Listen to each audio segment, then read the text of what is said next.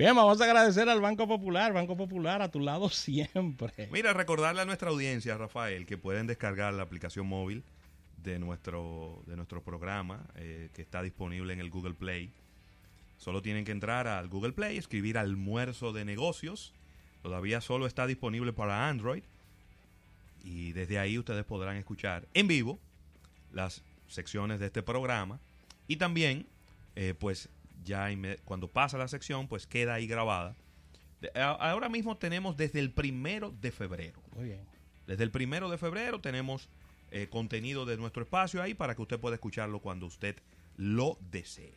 Y cuando ya lo haya descargado, dele al corazoncito, no sea así, para uno saber que usted está ahí ya. Que Con nosotros. Claro, dele like y denos a seguir para nosotros saber que usted está ahí en sintonía y si quiere, pues escríbanos y háganos las preguntas que ustedes quieran.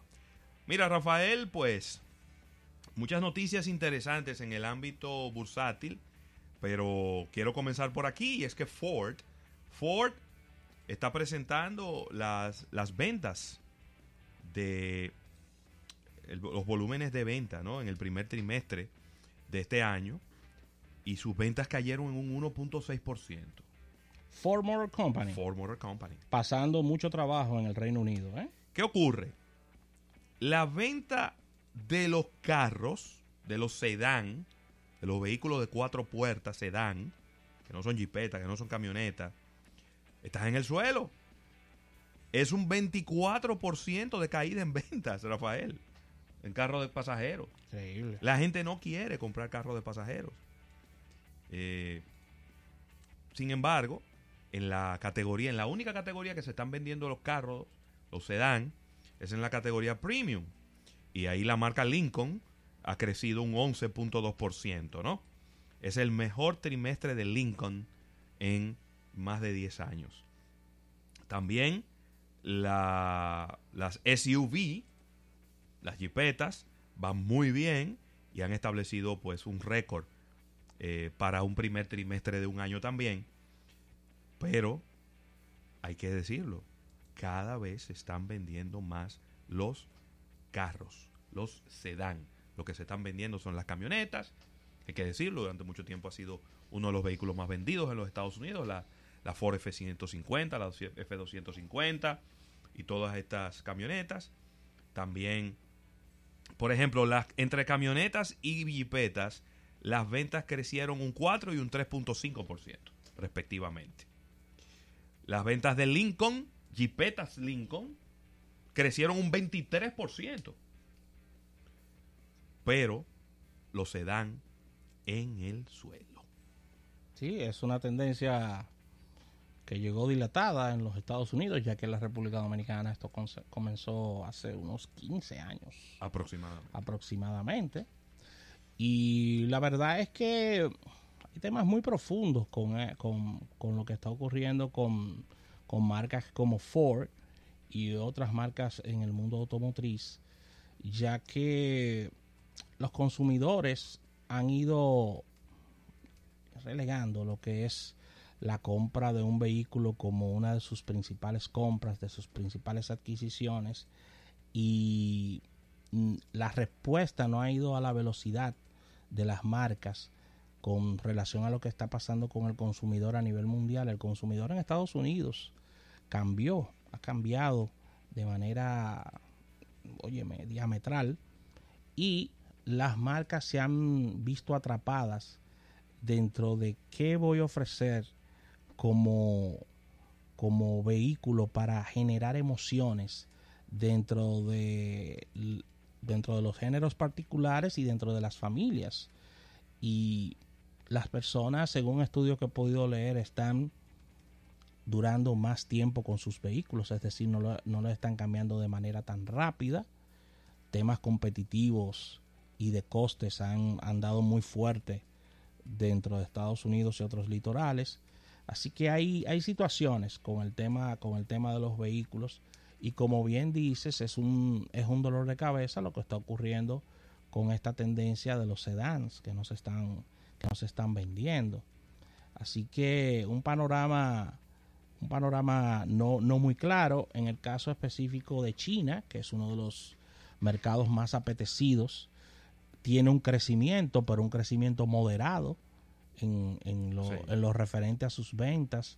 Y, y- y lo que quieren las marcas no es que sea moderado, sino que sea un crecimiento importante es importante porque mucha, muchos esfuerzos, muchas, muchos de sus, de sus cifras eh, están esperanzadas en el, cre- en el crecimiento de, de China como, como, como inversor de marca y, y lamentablemente no nada de esto está ocurriendo. Entonces las cuatro de Detroit están bien, bien apretaditas con, con todo lo que está pasando y las marcas europeas eh, pasa lo mismo. Hay, hay que sentarse, hay que, hay que pensar qué qué- qué- qué- se puede hacer para conquistar al consumidor. Al mismo tiempo, eh, esta, esta, este tema de incertidumbre con relación al paso ya de vehículos de combustión a vehículos eléctricos e híbridos está generando compás de espera dentro de los consumidores.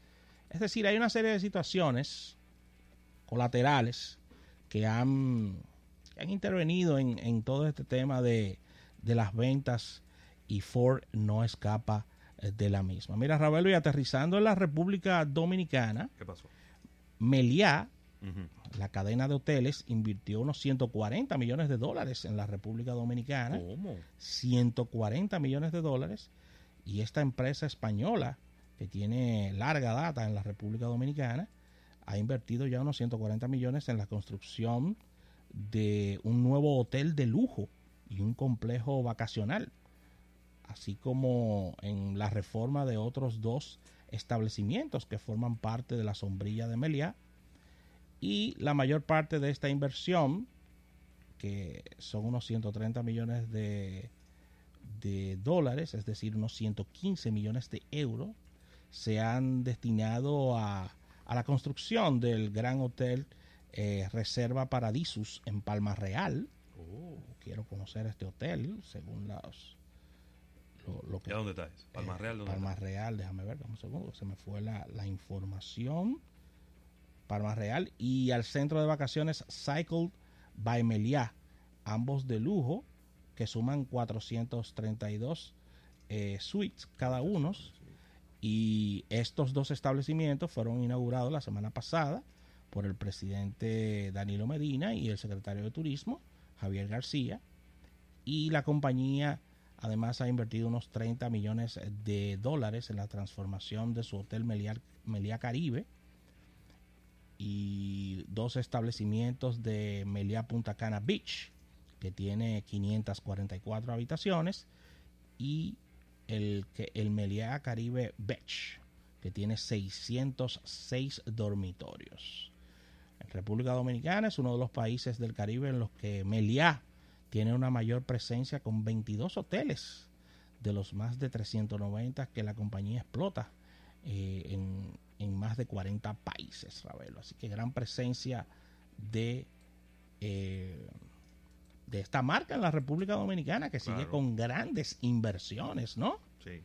Así que esto es importantísimo y traemos estas informaciones para que el público vea de dónde que salen estos crecimientos económicos, Sí, sí, estos sí. números, dónde que, dónde que aparecen. Bueno, Sí, miren- sí, sí, mírenlos sí. ahí, señores, es una invención importante porque ¿cuántos son 140 millones de dólares en pesos dominicanos? No, hay un billete, hay un billete. Hay un ¿Mm? billete, hay un billete. Son cerca de 7 mil millones de pesos. Sí. Así, sí, sin calcularlo. Sin yo lo tiré- calcularlo mucho. así sin mismo. calcularlo mucho. Mira, Rafael, y seguro que Elon Musk en el día de hoy ¿Qué le no está contento. ¿Y qué fue? ¿Por qué? No está contento porque Si las Tesla- acciones de Tesla, Tesla va muy bien en Europa. Ajá. Las acciones de Tesla han caído, empezaron el día cayendo un 10.7%. 10%. 10.7%. ¿Y qué fue lo que anunció? Que, Porque que- los inversionistas reaccionaron a unos números de entrega de vehículos muy decepcionantes. ¿Qué? Después de todas las promesas que nos hizo a nosotros los compradores. Yo te lo digo a ti, que es que tú no es nada más sentarte a ofrecer, es cumplir. Esto no es política, señores. No. Bueno, Tesla anunció que entregó unos 63 mil vehículos en el periodo eh, ¿Qué periodo será este? Pero eso es muy poco. Primer trimestre. ¿Cuánto fue que, cuánto fue que, cuánto fue que entregó? La expectativa. Bueno, Tesla dijo que produjo 77.100 vehículos en el Q1. ¿Verdad? Pero los analistas esperaban 76.000. Pero eh, de esos 77.100 vehículos, ellos entregaron 63. Entonces hay una diferencia importante. Se, del modelo 3, que es un sedán de mediano tamaño, que se considera el producto clave de Tesla, eh, se entregaron 50.900 vehículos por debajo de lo que se estimaba que eran 52.450. Arrancó el día con 10% por debajo. Abajo. Entonces, ahora mismo, mientras estamos aquí en el programa hablando, las acciones de Tesla se mantienen con 8.2% por debajo. 8.2. Oiga bien. 267 dólares con 73 centavos, cuando las acciones hace un par de días estaban casi en 300 dólares. Entonces, de nuevo, no se le puede quitar la importancia y la relevancia que tiene los Musk y Tesla en el mundo automotriz y cómo ha cambiado el mundo desde el punto de vista automotriz. Pero no solamente de promesas se vive. No, claro. Y cuando usted es una empresa pública, usted tiene que, los números que usted promete, tiene que cumplirlos. No, y, y- y quemados, quemados en las notas de expectativas. Totalmente. Porque tú estás generando una expectativa que Y- tú no estás cumpliendo. Y yo te voy a decir algo. Pasa el tiempo, pasa el tiempo y pasa el tiempo. Y ellos no terminan de arrancar a producir en gran escala los vehículos que ellos hacen. Es que, es que, a ver, con el éxito que ha tenido Tesla en cuanto a pedidos, la medida, las medidas o la medida que ha tomado Elon Musk de generar una independencia en los ámbitos de producción en estos tiempos es algo imposible de llevar. Porque ¿cuál es la tendencia que nosotros estamos viendo? Que casas que son competencia, que son competidores, se están uniendo en una misma planta para poder producir la cantidad de vehículos requeridos por los mercados y aminorar los costes al mismo tiempo. Pero Elon Musk ha querido generar un modelo de producción en el cual el tiempo no le ha dado la razón. Un modelo de producción de él fabricar o generar una planta que entregue X cantidad de vehículos, pero hacer una planta de ensamblaje y de terminación y de preparación y producción de un vehículo con las características que tienen estos vehículos Tesla no es algo que tú haces en uno o dos meses.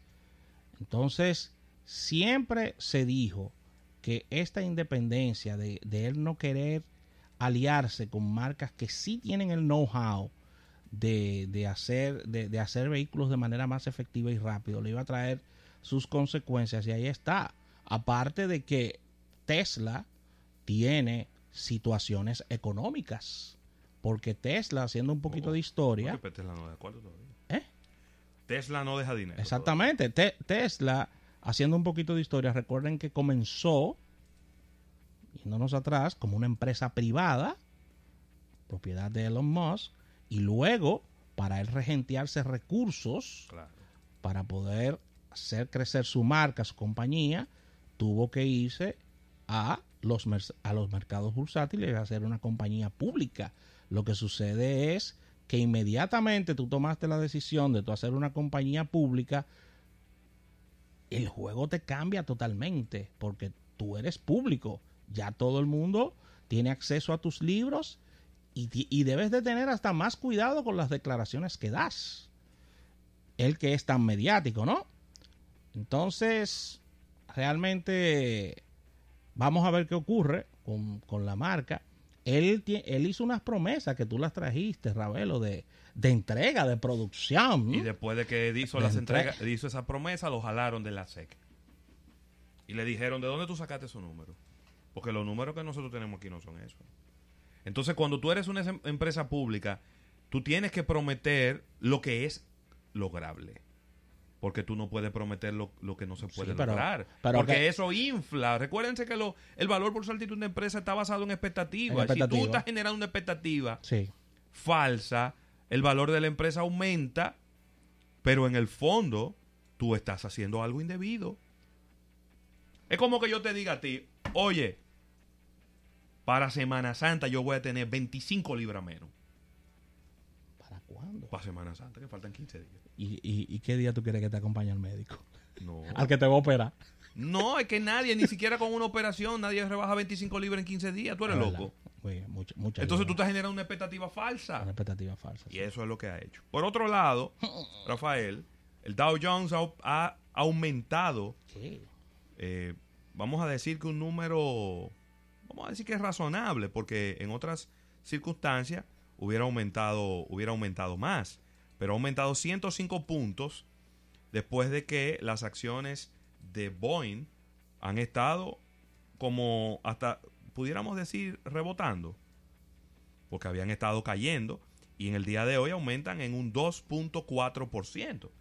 Entonces, si una empresa tan grande como Boeing está aumentando su valor bursátil, después de que aparentemente los el tema de la actualización de los softwares y demás va a dar por terminada todo este lío y los aviones quizá dentro de un mes puedan estar volando de nuevo, pues esto está ayudando a que el Dow Jones aumente. También el Standard Poor's 500, aunque el Standard Poor's sí está ligeramente negativo, al igual que el Nasdaq.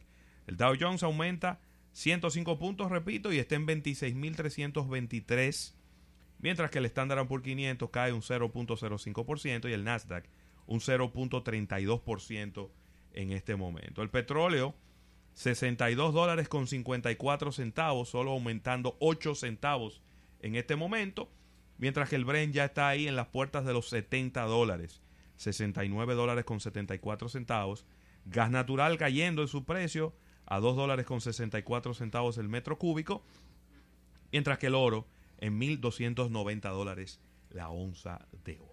Mira, Ravelo, y la transacción del día, y es que Constellations Brands, fabricante de Corona, estará vendiendo cerca de 30 marcas por 1.700 millones de dólares. ¿Tú sabes lo que más están vendiendo ahí? ¿El qué? Marcas de vinos. Marcas de vino, sí. Estamos hablando que el productor y comercializador internacional de, las, de, de cerveza, vinos y licores, Constellations Brands, anunció este, este jueves que estaría vendiendo cerca de 30 marcas de vinos, licores de gama baja a la empresa E y J Gallo Ernest San Julio Galo. claro. Exactamente, por unos 1.700 millones de dólares. Con esta operación, el fabricante de cervezas Corona busca enfocarse en sus marcas más rentables y ellos han demostrado con el paso del tiempo que su fortaleza está en las cervezas. ¿eh? Así que al principio de febrero, eh, la empresa cervecera dijo que estaba buscando vender algunas de sus marcas de vinos de gama baja, mientras, mientras que se enfocará en segmentos de gama más alta y rentable y está hablando también de desplazar eh, alguno- algunas de sus unidades hacia las cervezas y el cannabis dirigidos a público más joven y hay que decirlo según tenemos informaciones y lo voy a decir aquí Cuidado. la cerveza más vendida en la República Dominicana de las importadas es Corona. Sí. Es a mí, Corona. A mí me sorprendió eso. A mí me sorprendió. Yo hubiera pensado Corona. que era, qué sé yo, Estela o la misma modelo, que aunque tiene poco tiempo, yo creo que ha calado muy y, no bien. olvi- y no olvides de Miller también, que se ha perdido un poco de fuerza Miller, pero tiene una distribución, tú la encuentras en todas partes, Claro. que eso es importante, ¿eh? Claro. Y está la Miller, el Miller de ese grupo, Miller 64, que veo acá a las, a las personas que quieren, que tienen Sí, temas que de salud, dieta que están- que están quieren en dieta, la y las damas la solicitan mucho. Así que ahí está, cerveza Corona, que siempre lo he dicho, la única cerveza en el mundo que se consume de manera diferente porque las personas te piden un limón y sal. Sí, Ninguna otra cerveza no, se, ellos se generaron, ellos generaron una diferenciación interesante consume. Así es. eh, y, y eso es válido. Eso es válido. eh, La gente me habla del clamato, pero el clamato, No. el clamato, el clamato se puso a unos precios prohibitivos también, no, ¿eh? El clamato es más caro que la cerveza, Olvídate de eso. ¿eh? Olvídate de eso. El clamato ya es un asunto del pasado. Exactamente, además no todo el mundo se, se emburuja con ese sabor del clamato y una cerveza. Óyeme. A mi papá le encantaba eso, que en paz descanse, Jugo, pero de jugo de tomate con marisco. Con marisco. Óyeme. Tú lo has probado. Y ligalo con cerveza. Tú lo has, tú has probado solo, pero solo. Óyeme, es casi, es casi in- eh, imbebible eso, el clamato, o sea, solo per se. Sí, O es, probado muy- es un sabor muy fuerte. Yo lo he ¿eh? probado solo, lo he probado con cerveza y es Para- también. Para, para, para mí, para mí, el clamato solo es casi imbebible. O sea, es muy fuerte Muy para mí ese fuerte, sabor. muy fuerte. Muy fuerte, me Muy fuerte. A pesar de todo lo que dicen que hace, Robert. Sí, no, pero que ajá. Las Pero leyendas es que la- urbanas. pero es que de la única manera que yo puedo entender Ay, que la gente se bebe el clamato es sobre la base de una mitología. de una mitología, señor. Esa es de la única manera que yo lo puedo entender, porque de lo contrario yo no lo entiendo. De lo contrario yo no lo entiendo. Llama- malo, llámate un colmado ahí a ver cuánto que está la- lo- los clamatos. Eh, Pues yo lo dejé sobre los 100 pesos la última vez, ¿eh? una latica de este una tamañito, latica. tamañito así chiquitito. ¿Eh? Claro, a quien le guste, amén. No, es un producto, es un No, producto. y tú dirás que hay sal, eh, jugo de tomate Sí. y marisco. No, hay tema. No, no hay tema. no, ¿Dónde está la caloría? No, ¿Dónde, no, está, ¿dónde están los productos no. artificiales? ¿Dónde- Nada. Una buena que le dé que le dé para adelante. Pero mira, Yo nunca te he visto, difícil. nunca te he visto en eso, pidiendo No, un, no, clama- no, no. pidiendo un clamato. no. Igual que también hay una Eh, hay un trago muy muy tradicional mexicano que es la michelada, Ajá, cuéntanos. que es es, es vamos a decir que es parecido. Ajá, Sí, porque es con- pero sin no es clamato, es, es jugo de tomate jugo de tomate. ok. con un poquito de picante y cerveza. Y yo no me dieron ¡Híjole! una- me dieron una michelada, yo la probé, muy bien, chévere. ¿Cómo te fue? No, no me fue bien, no. No, yo te pregunto porque yo conozco bien tu estómago. No me fue bien. No me fue bien, no me fue bien. Yo siempre estoy dispuesto a probar ese tipo de cosas. Y más cuando son de la gastronomía. Claro. Pero, pero no, no me fue bien. No, ¿eh? No, no me fue bien, no me fue bien, Rafael. Esos ácidos, Robert, No. cuando se combinan. Mira, Rafael, y yo he encontrado aquí. No, vamos a dejar esto para la portada. Para la portada de Sí, negocio. porque es un tema que puede, que pique y se extiende. Pero hablamos un chin de los combustibles, no sea así. Porque hoy estamos a jueves y hay que. Ya, ya ese Oye, tema. Pero ya yo te dije cómo está el petróleo. Pero ¿Qué no, pero, no, pero póngalo al día. Póngalo al día. ¿Por qué te dije cómo ¿Eh? está? Déjame buscarlo, espérate. Búscalo Para- de para decirte nuevo. cómo está el petróleo, pero yo pensé que tú habías quedado satisfecho aunque yo te dijera que está en 62 dólares No con ¿no? 54 centavos. Era para ver si lo había oído bien. mira, Ra- mira, Ravelo, y malas noticias para nuestros amigos los argentinos, ya que aquí tengo la inflación pronosticada o ponderada para este 2019, que será de un 36%. Eso es mucho, Ravelo, de inflación. Y está por encima, muy por encima de lo, est- 36. de lo estimado, ¿eh? Así que la inflación anual de Argentina será un 36%. Vamos a poner un ejemplo bien sencillo para que el público entienda a nivel de porcentaje. Ravelo compraba, por ejemplo, una cerveza que le costaba 100 pesos, Sí. posiblemente termine a final de año comprándola en 136. Claro. Con la inflación, O, o, con la inflación, o termine eh, percibiendo 36% menos de salario. de salario. Exacto. Lo que sería más o menos lo mismo. Exactamente. Entonces, el Banco Central argentino había calculado y había estimado un- una inflación ponderada entre un 31 y un 32%, Ravelo, según, según las, los pronósticos que ellos dan, ¿no? Pero los números no son eso, los números son un, un 36%. Y, a ver, esto es un 36% sin el, sin el cálculo, y ahí las autoridades sí tienen que ponerse las pilas de la famosa especulación. Porque la especulación te puede cambiar esto, estos números. Sí.